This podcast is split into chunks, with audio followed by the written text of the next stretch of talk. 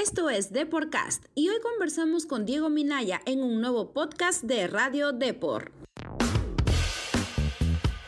Estás en Deporcast, un podcast de Radio Depor con Virginia Ciadén.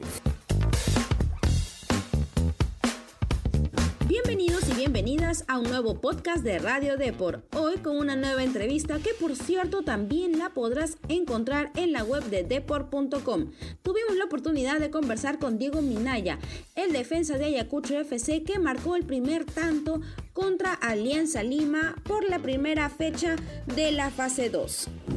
Minaya nos contó acerca de cómo viene trabajando el elenco de Ayacucho, más allá obviamente de las dificultades que tuvieron al momento de regresar a la Liga 1. Sumaron una muy buena victoria en la última jornada, pero están en busca de la clasificación a un torneo internacional, así que van a ir con todo para conseguir este objetivo. Conoce más de Diego Minaya.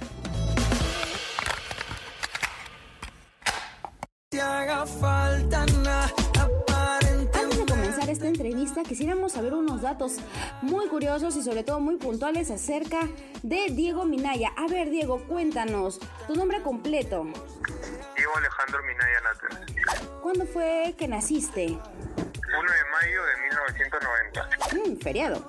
A ver, ¿en qué lugar? En Lima. ¿En qué colegio estudiaste? En Santísimo Nombre de Jesús. ¿Qué hobbies practicas con frecuencia? Fuera del fútbol, eh, gimnasio y Netflix. Ah, creo que la mayoría apoya el Netflix. ¿Cuál es tu ídolo del fútbol? Eh, Puyol. Buen, buena figura en sí. ¿Y cuál es la canción favorita para esta semana? Uy, eh, Hawaii. Después de mí ya no habrán más amores. Tú y yo fuimos uno, no seamos nadie antes del desayuno. Diego, cuéntanos, fuiste la figura del partido ante Alianza Lima y sobre todo su verdugo, porque anotaste el primer gol. ¿Cómo te sentiste? ¿Qué comentarios hubo post partido? Eh, bueno, nosotros eh, sabíamos que era un partido demasiado importante para nosotros por un tema de primera fecha de clausura y porque bueno teníamos eh, en- después de la para hemos tenido varios puntos perdidos digamos que no hemos tenido eh, muchos partidos ganados que digamos así que nos servía muchísimo para seguir manteniendo un cupo a la sudamericana ¿no? Sobre todo ello, porque vi que hubo una respuesta bastante positiva del, de tu equipo en sí. Como mencionaste, esto, hubieron varias fechas en las que no pudieron sumar de tres o tuvieron bastantes dificultades para salir adelante con el marcador. Sin embargo, ahora arrancaron con buen pie para lo que es la fase 2. Cuéntanos cómo fue el trabajo también un poco psicológico que tuvo este Amelie con ustedes. Eh, bueno, el profe eh, psicológicamente creo que nos trabaja diariamente, ¿no? Eh, trabajos intensos y, saber el, el nivel de jugadores que tenemos, el, gru- el grupo que tenemos que es muy bueno. Eh, sabíamos que Alianza, por más que no esté pasando buenos momentos, es, un grande y, como él nos puso un ejemplo, que es como un peleador que sabes que que está medio caído, pero tiene una, tiene dos, ¿no? Seguirlo golpeando y que no se pare, o que sabe que como es alianza te puede golpear y se, y se levanta, ¿no? Y nuestra idea era, era golpearlo y, mantener el resultado. ¿Qué es lo importante? Y sobre todo, eh, de alguna otra forma también esto ayuda a lo que va con respecto al acumulado. Ahora, sobre todo, vamos a abocarnos un poquito a la primera parte del campeonato. Si bien es cierto, las primeras seis fechas también hubo esto, entre buenos y malos resultados en sí. Tras el regreso de la pandemia, a muchos planteles les costó este retorno. Bueno, estábamos hablando de más de cinco meses de para. ¿Cómo sentiste ese trabajo previo al reinicio de la Liga 1? ¿Y cómo fue que se fueron readaptando también a, bueno, más exigencia y sobre todo al hecho de jugar solamente en el llano? Porque ya no tenían esta localía en Ayacucho. Sí, bueno, la para, digamos, nosotros nos hemos manejado por Zoom eh, interdiario, ¿no? El profe, el preparador físico más que todo nos mandaba trabajos personales eh, a los que bueno teníamos por ahí trotadoras o bicicletas, era un trabajo físico neto prácticamente porque no puedes trabajar nada con pelota. y bueno, sabiendo que después de la par el campeonato iba a ser en Lima, es un poco complicado para los equipos de altura que se benefician de la localía, ¿no? En nuestro caso, nosotros durante el año, en los seis primeros partidos, hemos ganado todos los partidos, a excepción de, la Alianza Universidad, pero sabíamos que locales somos fuertes, ¿no? Y, como la mayoría de equipos de altura, ¿no? Huancayo, Binacional, etcétera, eh, nos beneficia mucho nuestra localía, pero ahora era un campeonato de tú a tú, ¿no? Entonces es este, el, ahí es el mejor equipo va a sacar diferencia, ¿no? Y bueno, la única salida era que no, no jueguen de local los, los equipos de, de Lima, ¿no? Era lo más lógico, pero era, era complicado, es, es difícil para un jugador de fútbol tener una para tan larga, por eso se vienen las lesiones y bueno, en el campeonato de segunda se van a ver mucho más también, ¿no? Sí, me imagino que sí, porque, bueno, ya que como bien mencionas, ya arrancó la segunda y arrancó bastante curioso, ¿no? Pero es, es cierto, o sea, hemos visto un Ayacucho eh, que arrancó con mucha fuerza al inicio del torneo, incluso se estaba disputando los primeros lugares en la tabla, luego regresó con un tanto de dificultades y de a pocos, en realidad tampoco mm, mm, no hubo una especie de eh, engrane con, o sea, no engranaba del todo eh, algunos, algunos puntos dentro del equipo, sin embargo al final avanzaron. El último partido que tuvieron esto por la primera parte, la fase 1, salieron con victoria y ahora tienes tienen una nueva más. ¿Qué expectativas eh, van sumando dentro del plantel ya de cara a lo que resta? Son ocho partidos, ocho finales lo que quedan. Eh, bueno, el grupo estaba mentalizado que cada partido es una final. eran nueve fechas nomás, ahora solo quedan ocho, así que cada partido es, crucial para nosotros, ¿no? Este, el tener el máximo puntaje te, te asegura una, una Copa Internacional, ¿no? Y, y, por qué no aspirar a, algo más grande, ¿no? Pelear el campeonato, porque ahora cualquiera con el campeonato de clausura puede hacerlo, ¿no? Entonces estamos mentalizados que, que podemos, que tenemos equipo como para, para pelear y, y seguir para adelante, ¿no? Nuestra mentalidad. Ahora, ¿cómo sientes este nuevo formato de que sea por grupos? Definitivamente, mm, un poco como que la competencia, cuando son las fechas completas, ¿no? Y de vuelta, ayudan también un poco a medir cómo está el equipo. Pero ¿cómo se sienten ahora con, este, con esta fase fugaz que va a ser ya lo que es el clausura? Bueno, era complicado tratar de cuadrar eh, lo que iba a ser un campeonato de 10 meses en prácticamente 5 o 4, ¿no? Entonces, este, bueno, creo que era la, una de las salidas, ¿no? La otra, ya estaban diciendo mucho que la apertura iba a acabar en ese momento y, iba a arrancar de clausura pero bueno, eh, decidieron que, la, que el campeonato sea así y y bueno, son, son dos series eh, eh, complicadas, bueno, eh, son partidos muy rápidos, es también en un mes jugar prácticamente nueve partidos va a ser una seguida fuerte. es complicado también, ¿no? Hay, hay, algunos que van a jugar sudamericana, o sea, van a tener cuatro partidos en siete días. No es, no es fácil, ¿no? Como se le viene a, a, a Melgar, ¿no? A, a Huancayo se le viene partidos eh, difíciles porque mucha seguida de partidos también te obliga a no contar, digamos, con los 11 que normalmente juegan 12, 13, eh, va a tener que hacer algunas variantes para, para poder aguantar esa seguida, ¿no?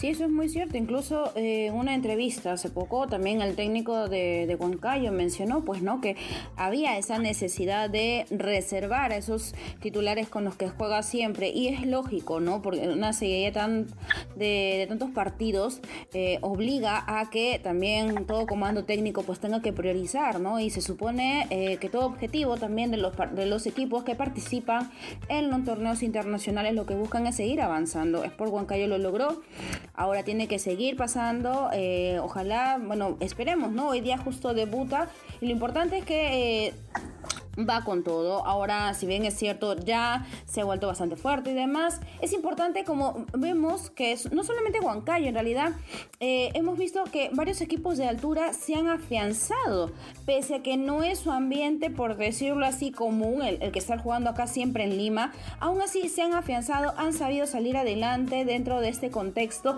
y sobre todo siguen buscando los resultados, que es lo que ven ustedes. Y sobre todo en ti un poco lo resalto también porque este último partido que tuviste, más allá del gol, en realidad fuiste una de las piezas claves dentro del, del partido. Si bien es cierto, eres un defensa que está siempre al tanto de, obviamente, cuidar el área, te hemos visto bastante participativo en el contragolpe.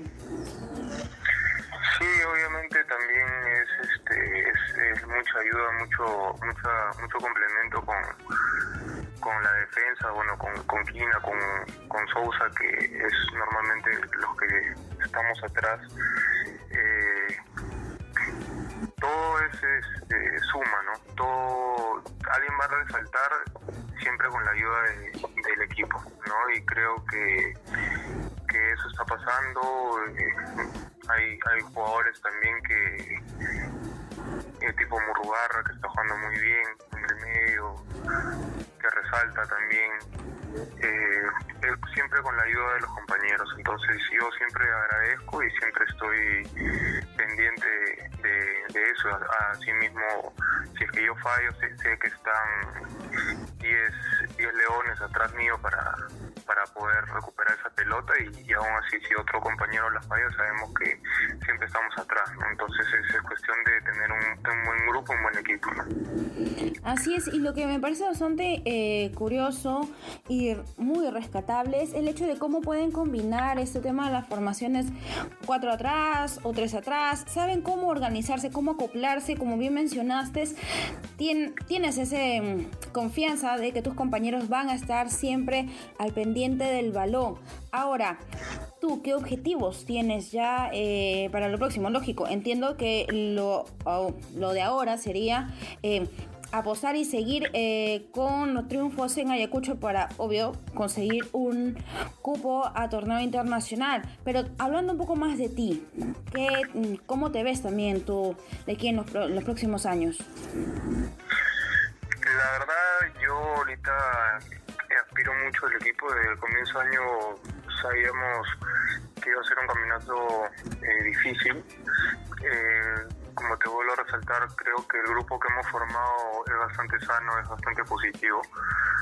Eh, objetivos, ahorita sabemos que, bueno, Ayacucho jamás ha participado en una Copa Libertadores este uno de los, de los, grupos de los de los objetivos personales que tengo es de repente que por primera vez pueda el equipo acceder a una Copa Libertadores no si es que no se llega a concretar este queremos mínimo una Copa Sudamericana no que hace años también este el equipo no lo logra eh, fuera de eso objetivos personales eh, seguir manteniendo la regularidad ¿no? Eh, algunas veces es, es complicado ser, regular en un equipo.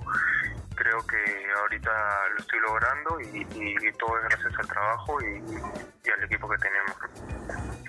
Definitivamente, pues eh, hay mucho trabajo por hacer. Como bien mencionas, está el esfuerzo, está la concentración de poder conseguir los objetivos, ¿no? En realidad, lo importante es llegar a la meta, ¿no? Vamos a ver cómo se dan los resultados y esperamos de todas maneras que Ayacucho pueda seguir avanzando dentro del grupo para, para ver en todo caso cómo se va eh, perfilando lo que sería, ¿no? Una posible eh, llegada a un torneo internacional, que sería lo, lo, ideal, ¿no? Pero justo un poco conversando de este tema, de, de cómo los, eh, los equipos peruanos llegan a torneos internacionales, ¿cuál sería en todo caso tu autocrítica para en todo, eh, digámoslo así, ¿no? Para ver cómo debería llegar en todo caso eh, Ayacucho FC de conseguir un, un, cupo a un torneo extranjero, porque a ver, estamos viendo en los últimos, los últimos años en realidad que los equipos peruanos les está costando mucho el tema de una permanencia un poco más larga dentro de estos certámenes. Entonces, ¿cuál sería tú, eh, cómo ves el hecho de que ¿Qué, faltaría trabajar o, o, a qué apuntarías más para llegar a buen nivel a estos certámenes?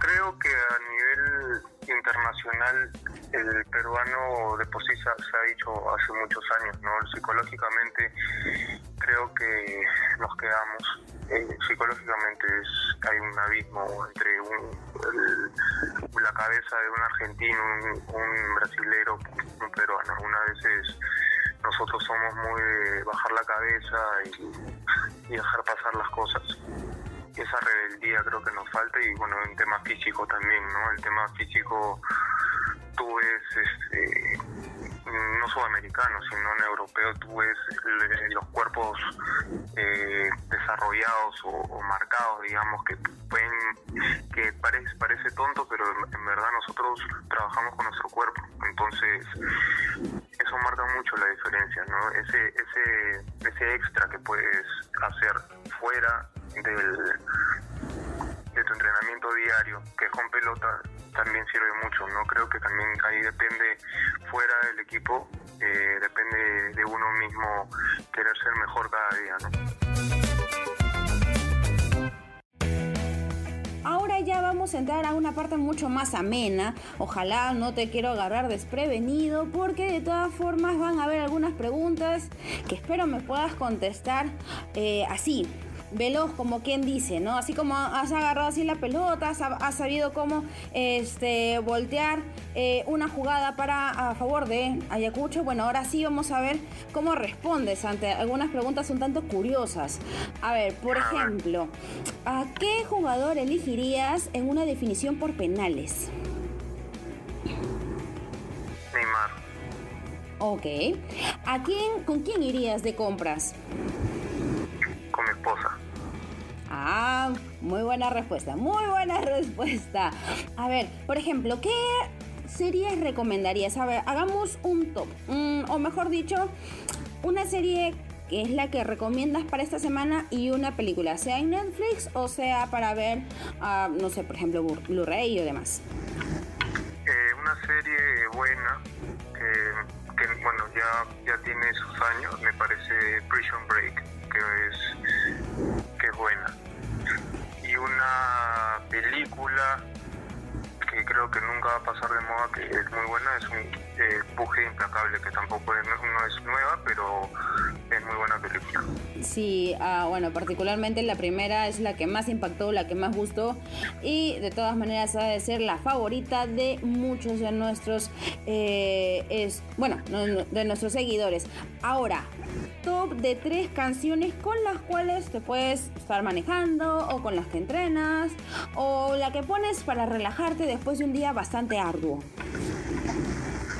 Eh, canciones en sí la, mente no las tengo, pero normalmente escucho latin antiguo, escucho salsa tipo combinación de la banda, escucho los, los cuatro, eh, la charanga me gusta de ese tipo más o menos. Estamos hablando ya de, bueno, te entiendo por un tema generacional, la, la salsa cubana de, de, aquellos cuando estaba la charanga habanera, cuando estaba la combinación de la banda, como bien mencionaste, es que sí, pues de todas maneras son clásicos con los que uno puede bailar, se puede divertir, se puede relajar y sobre todo pasarla bien, ¿no? Con los que uno está, ¿no? O sea, la familia, los amigos. Ahora, un punto importante que espero eh, ojalá me, lo puedas contestar. Una anécdota curiosa que te haya pasado durante la cuarentena. Uy, anécdota. Que no tenía espacio donde entrenar. Y tuve que hacer un... Yo vivo... Bueno, yo pasé la cuarentena en la casa de mis suegros y tuve que, correrle las, la, mesa, los muebles y todo para hacer un espacio donde entrenar porque si no, no tenía dónde. Bueno, lo bueno es que no, no tuviese mucho problema, los suegros tampoco nos incomodaron, o sí, esperemos que no. No, no, no, siempre me han apoyado en. Qué bueno, de verdad, qué importante, sobre todo que la familia eh, apoye esto, lo que uno hace, ¿no? Y en este caso, lo que es el deporte. Te agradezco bastante, Diego, por ser parte de Deportcast. Estaremos bastante atentos de cómo se dan los resultados con Ayacucho, porque de todas formas estamos muy, muy, muy pendientes de cómo va a ser este final de película que vamos a tener esta temporada. Te agradezco bastante. Listo, muchas gracias. A ti.